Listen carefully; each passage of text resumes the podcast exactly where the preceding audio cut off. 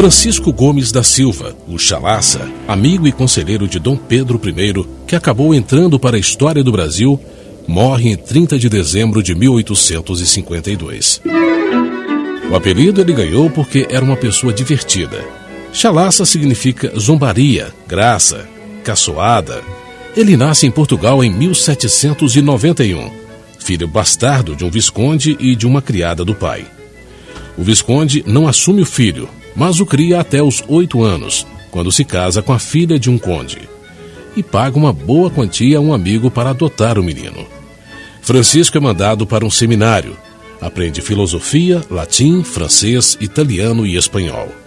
Aos 16 anos, pouco antes de tornar-se sacerdote, briga com o diretor do seminário e foge para Lisboa. No caminho, é preso e condenado como espião.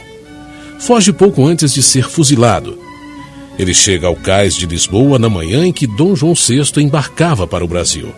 Consegue entrar no navio com o pai adotivo e se une aos 15 mil portugueses que desembarcam no Rio de Janeiro em 1808. Passa a ajudar o pai no trabalho de ourives, mas logo se desentende por causa da boemia. Sai de casa e abre uma tenda de barbeiro. Consegue emprego de criado honorário do palácio e, aos 21 anos, já tinha prestado alguns serviços ao príncipe regente.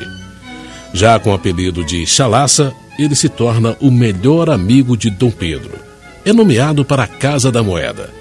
Chalaça e Dom Pedro gostavam de farras, bebidas, mulheres. Sua presença no palácio era cada vez mais notada. Tinha humor fino e inteligente. Mas um dia, Chalaça exagerou Dom João o encontrou com uma das damas da corte numa das salas do palácio. O casal estava nu. Dom João o expulsou da corte. Em 1822, Chalaça e o imperador Dom Pedro I retomam a amizade. Ele se torna membro da guarda de honra e chega a coronel comandante.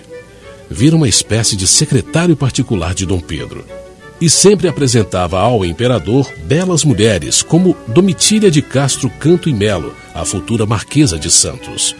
A influência de Chalaça cresce e, com ela, vários títulos e uma fortuna cada vez maior.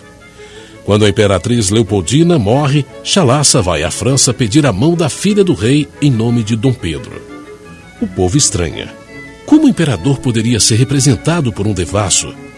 Em 1830, é designado embaixador brasileiro em Nápoles. Nunca mais voltou ao Brasil. Em 1833, Chalaça retorna a Portugal a pedido de Dom Pedro e se torna secretário de Estado. Dom Pedro morre em 34. Chalaça decide fazer a partilha de seus bens entre os filhos legítimos e ilegítimos. Sua fortuna é quatro vezes maior que a da Marquesa de Santos. Ele morre em Lisboa suas últimas palavras são: Padre, eu amei demais as mulheres e o dinheiro.